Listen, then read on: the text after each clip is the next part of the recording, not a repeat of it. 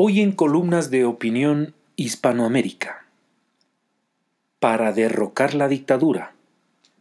Columna de Héctor Silva Michelena, publicada el 5 de septiembre del 2020 en el diario El Nacional de Venezuela. Desde hace varios días me he dedicado a poner en limpio las propuestas para derrocar esta dictadura incompetente, corrupta y criminal que nos oprime. Por el lado de los partidos, poco se ve. Han sido intervenidos sin fórmula legal, sus directivas suspendidas y sustituidas por mercenarios de la dictadura.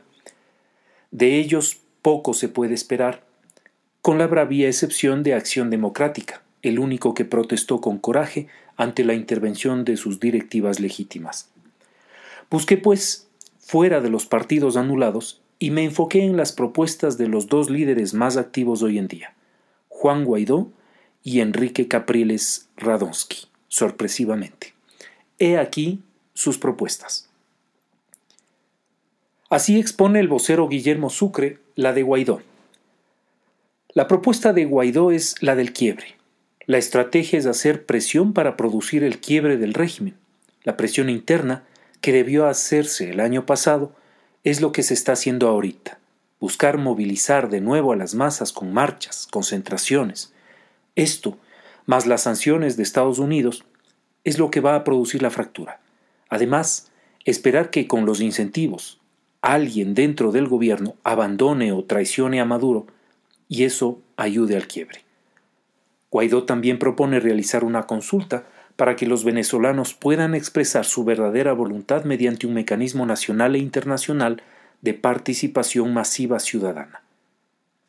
Y otro Sucre, Ricardo, expone la de Capriles. Su propuesta es que la legitimación viene de abajo hacia arriba.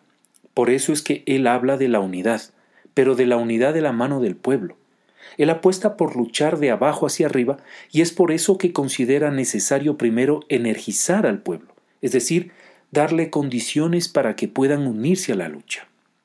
Y algo más, muy importante, aclaró que Capriles busca recuperar espacios a través del reconocimiento del régimen, pero que esto no significa que no quiera una salida de Maduro del poder. Para Claridad Meridiana aseguró, la propuesta de Capriles no es que no se negocie la salida del gobierno, sino que plantea un reconocimiento a esa fuerza y sobre esa negociación construir unas condiciones y un contexto que permita que a través de un pueblo ya más organizado se pueda ir a unas elecciones y que Venezuela decida. Esto me recuerda a la adopción del programa de paz democrática por parte del PCB en abril de 1965, que buscaba abrir espacios de legitimidad para reorganizarse y avanzar. Logró poco. Las masas no se dejaron seducir. Yo no veo cómo la propuesta de Guaidó pueda tener éxito. Sencillamente el régimen de Maduro no se va a quebrar ante esos empujes, que son débiles, esporádicos e inconsistentes. Esa es la historia desde hace tiempo. El fallido golpe de la Carlota no fue más que un episodio de Radio Rochela. Estoy y seguiré estando con Guaidó, pero no soy ciego para observar que su vela ya no es más que un cabo. Debe repensar su vía. Puede hacerlo, pues cuenta con el gran sostén de Estados Unidos, de Trump. ¿Qué ocurrirá si gana Biden? La de Capriles tiene una base más sólida, pero dudo mucho que este régimen, que ha declarado que no cederá al poder con elecciones ni con nada, recordar las declaraciones de Padrino López, permita a partido alguno recuperar espacios a través del reconocimiento del régimen o por cualquier otra vía. Su política explícita es eternizarse en el poder. Es más probable que colapse por su enorme ineficiencia.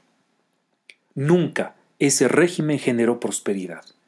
Cuba sobrevive en la pobreza, al nivel de subsistencia, y con dádivas ayer de la URSS hoy de Venezuela. Esa es la misión de los cubanos encajados en afán. De nuevo, la pregunta de Lenin en su libro de 1902 abarcaba tres problemas, a saber, los problemas acerca del carácter y el contenido principal de la agitación política, acerca de las tareas de organización y acerca del plan de crear, simultáneamente y por distintas partes, una organización combativa destinada a toda Rusia. En breve, la Agit-Trop, organizarse y combatir. En Francia, la clandestinidad, la resistencia y un periódico combativo. En Venezuela, doble acción, legal y clandestina. Hoja periódica y fundamentalmente una condición o ingrediente indispensable y esencial. Originalmente era un término legal latino para una condición, sin la cual no podría ser. Unidad.